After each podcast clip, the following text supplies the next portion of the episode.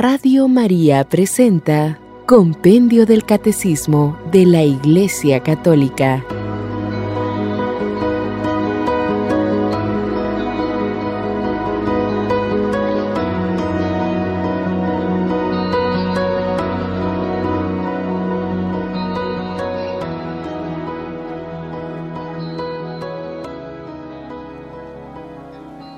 Creo en la comunión de los santos.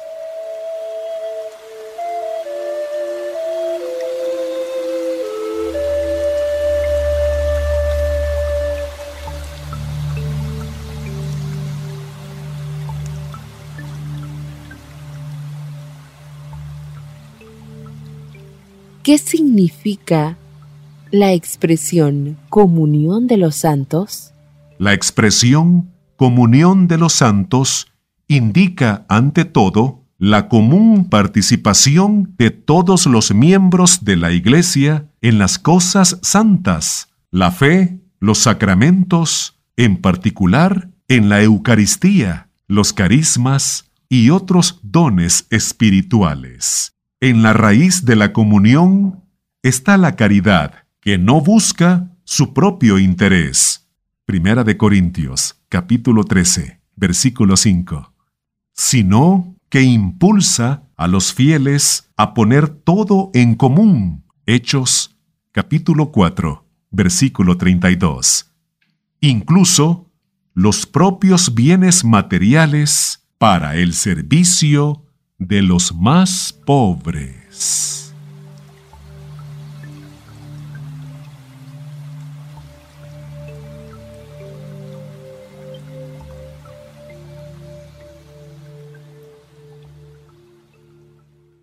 ¿Qué otra significación tiene la expresión comunión de los santos?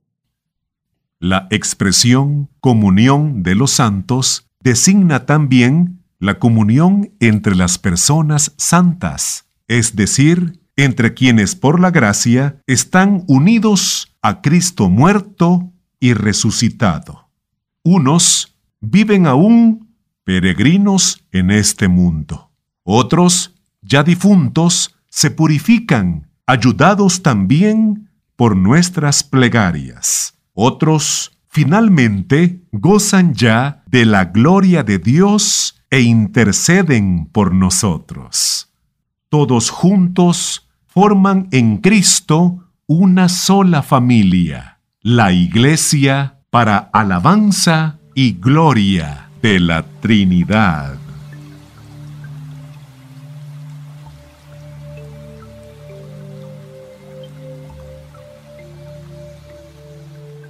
María, Madre de Cristo, Madre de la Iglesia.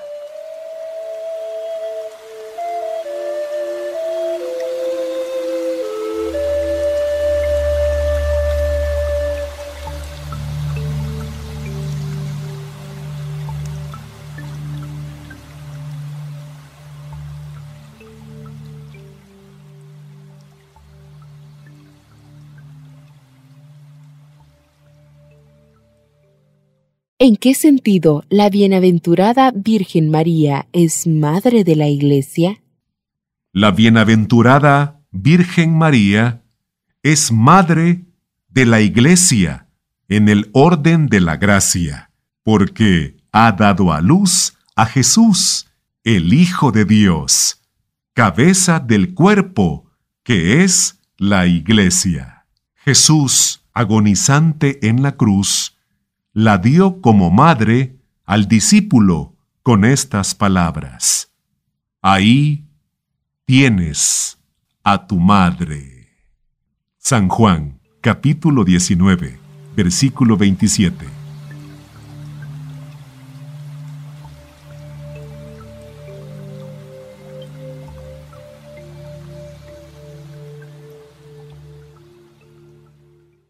¿Cómo ayuda la Virgen María a la Iglesia? Después de la ascensión de su Hijo, la Virgen María ayudó con su oración a los comienzos de la Iglesia. Incluso tras su asunción al cielo, ella continúa intercediendo por sus hijos, siendo para todos un modelo de fe y de caridad, y ejerciendo sobre ellos un influjo salvífico que emana de la sobreabundancia de los méritos de Cristo. Los fieles ven en María una imagen y un anticipo de la resurrección que les espera y la invocan como abogada, auxiliadora, socorro y mediadora.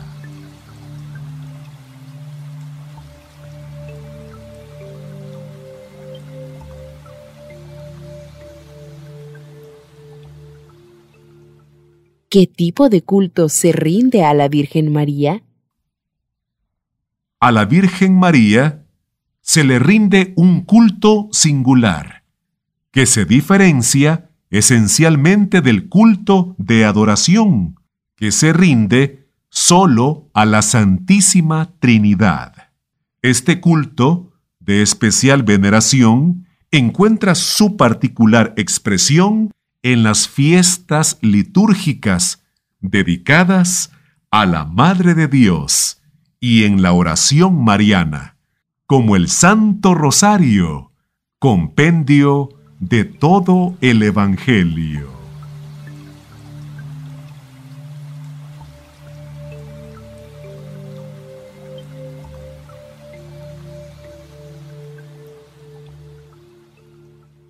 ¿De qué modo la Virgen María es ícono escatológico de la Iglesia? Contemplando a María, la Toda Santa, ya glorificada en cuerpo y alma, la Iglesia ve en ella lo que la propia Iglesia está llamada a hacer sobre la tierra y aquello que será en la patria celestial.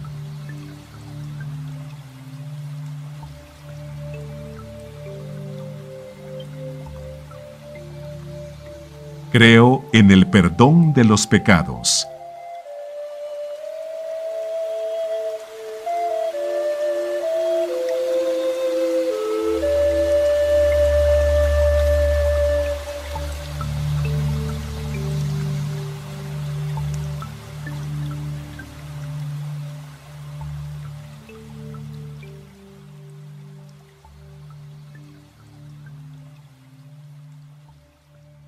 ¿Cómo se perdonan los pecados? El primero y principal sacramento para el perdón de los pecados es el bautismo.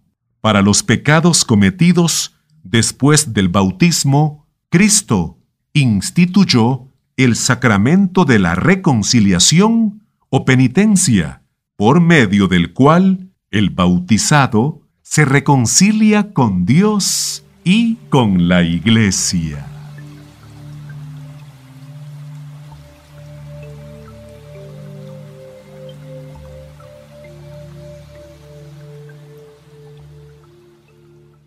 ¿Por qué la Iglesia tiene el poder de perdonar los pecados? La Iglesia tiene la misión y el poder de perdonar los pecados porque el mismo Cristo se lo ha dado recibid el Espíritu Santo. A quienes perdonéis los pecados, les quedan perdonados. A quienes se los retengáis, les quedan retenidos. San Juan capítulo 20 versículos 22 y 23.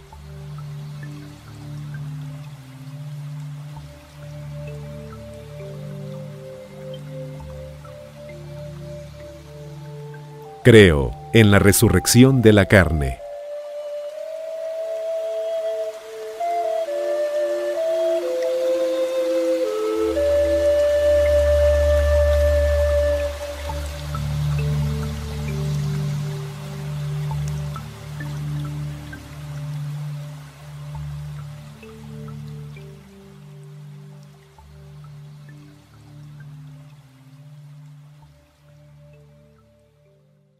¿Qué se indica con el término carne y cuál es su importancia?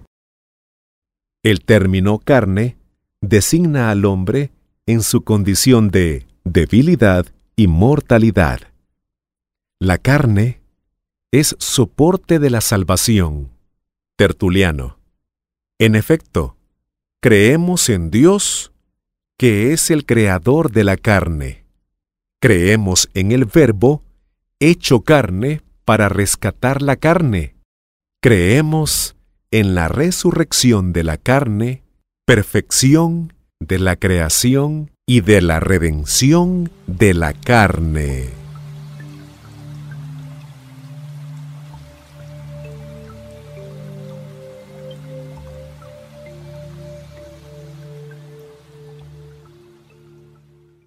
¿Qué significa la expresión resurrección de la carne? La expresión resurrección de la carne significa que el estado definitivo del hombre no será solamente el alma espiritual separada del cuerpo, sino que también nuestros cuerpos mortales un día volverán a tener vida.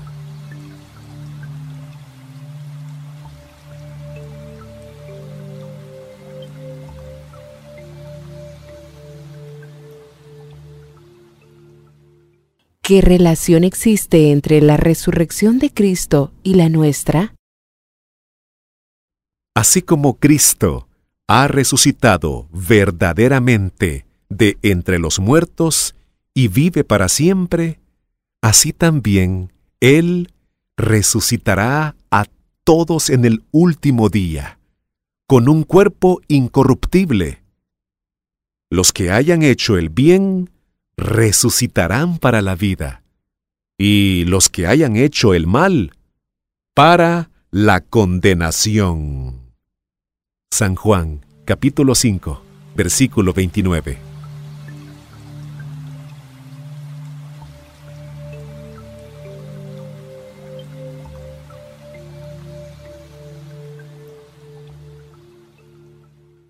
¿Qué sucede con la muerte a nuestro cuerpo y a nuestra alma? Con la muerte, que es separación del alma y del cuerpo, éste cae en la corrupción, mientras el alma, que es inmortal, va al encuentro del juicio de Dios y espera volverse a unir al cuerpo cuando éste resurja transformado en la segunda venida del Señor. Comprender cómo tendrá lugar la resurrección sobrepasa la posibilidad de nuestra imaginación y entendimiento.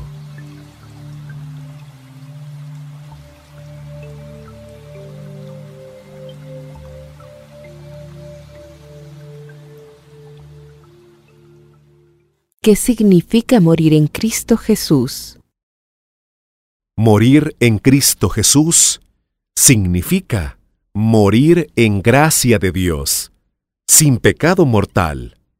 Así, el creyente en Cristo, siguiendo su ejemplo, puede transformar la propia muerte en un acto de obediencia y de amor al Padre. Es cierta esta afirmación. Si hemos muerto con Él, también viviremos con Él. Segunda de Timoteo, capítulo 2, versículo 11.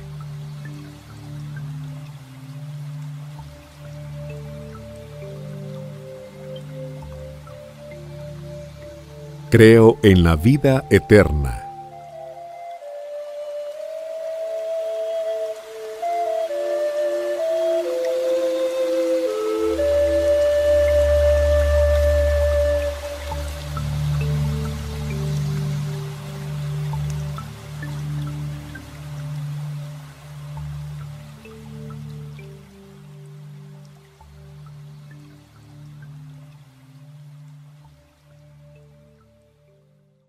¿Qué es la vida eterna?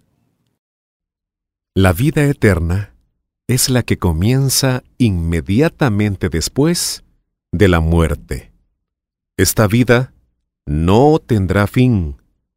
Será presidida para cada uno por un juicio particular por parte de Cristo, juez de vivos y muertos, y será ratificada en el juicio final.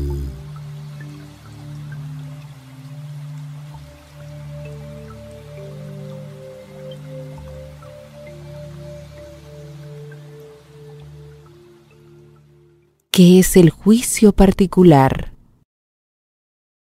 Es el juicio de retribución inmediata que, en el momento de la muerte, cada uno recibe de Dios en su alma inmortal, en relación con su fe y sus obras.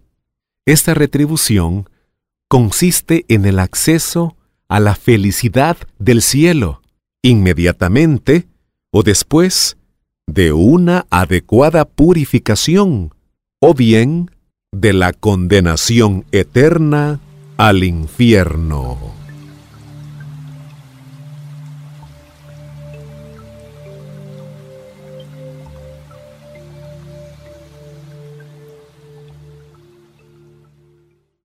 ¿Qué se entiende por cielo? Por cielo se entiende el estado de felicidad suprema y definitiva. Todos aquellos que mueren en gracia de Dios y no tienen necesidad de posterior purificación, son reunidos en torno a Jesús, a María, a los ángeles y a los santos, formando así la iglesia del cielo, donde ven a Dios cara a cara.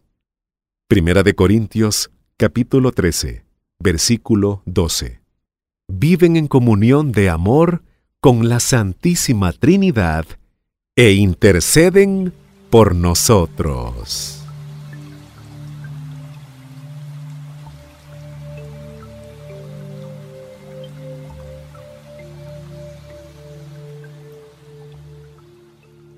La vida subsistente y verdadera es el Padre que, por el Hijo y el Espíritu Santo, derrama sobre todos sin excepción los dones celestiales. Gracias a su misericordia, nosotros también, hombres, hemos recibido la promesa indefectible de la vida eterna. San Cirilo de Jerusalén.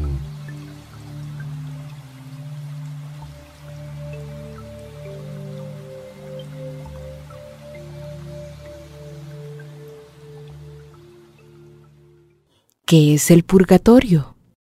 El purgatorio es el estado de los que mueren en amistad con Dios, pero, aunque están seguros de su salvación eterna, necesitan aún de purificación para entrar en la eterna bienaventuranza.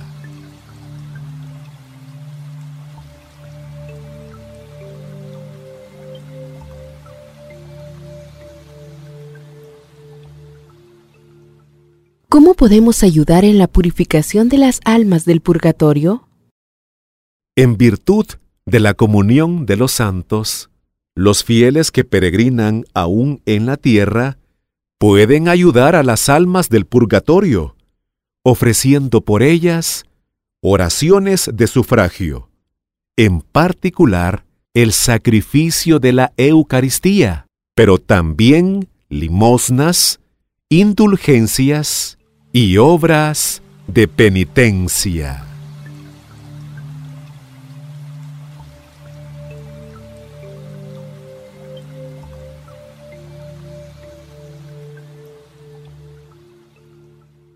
¿En qué consiste el infierno? Consiste en la condenación eterna de todos aquellos que mueren por libre elección, en pecado mortal. La pena principal del infierno consiste en la separación eterna de Dios, en quien únicamente encuentra el hombre la vida y la felicidad para las que ha sido creado y a las que aspira. Cristo mismo expresa esta realidad con las palabras, Alejaos de mí, malditos al fuego eterno. San Mateo, capítulo 25, versículo 41.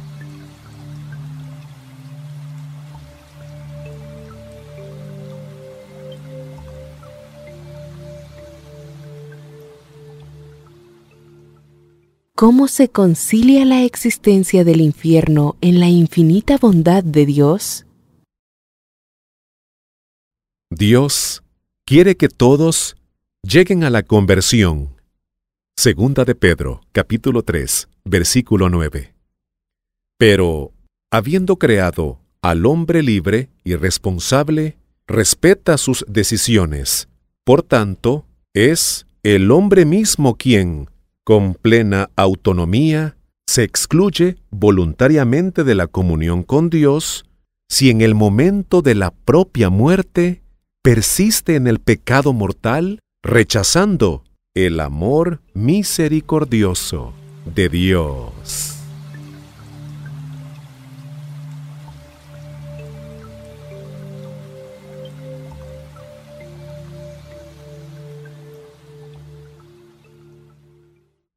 ¿En qué consiste el juicio final?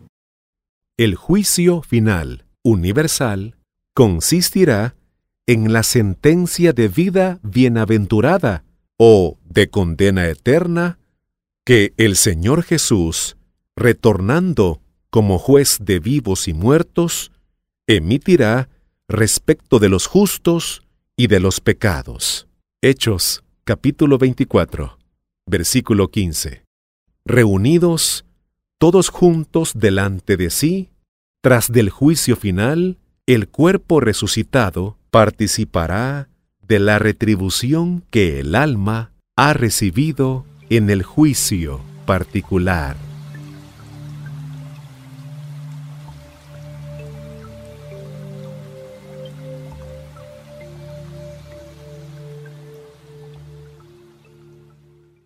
¿Cuándo tendrá lugar este juicio? El juicio final sucederá al fin del mundo, del que solo Dios conoce el día y la hora.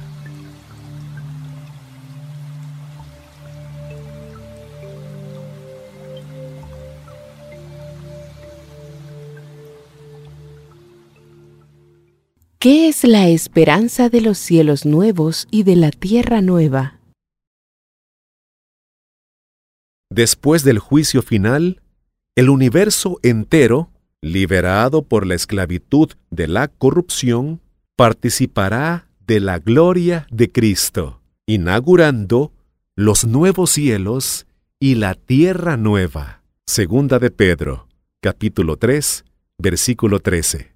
Así, se alcanzará la plenitud del reino de Dios, es decir, la realización definitiva del designio salvífico de Dios de hacer que todo tenga a Cristo por cabeza, lo que está en los cielos y lo que está en la tierra.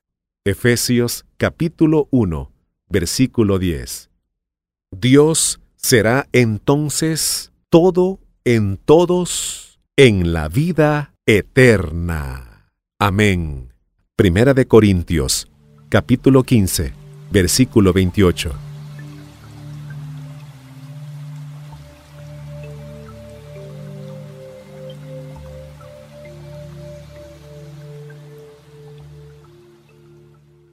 ¿Qué significa el amén con el que concluye nuestra profesión de fe? La palabra hebrea amén, con la que se termina también el último libro de la Sagrada Escritura, algunas oraciones del Nuevo Testamento y las oraciones litúrgicas de la Iglesia, significa nuestro sí confiado y total a cuanto confesamos creer, confiándonos totalmente en aquel que es el amén definitivo, Cristo el Señor. Apocalipsis capítulo 3, versículo 14.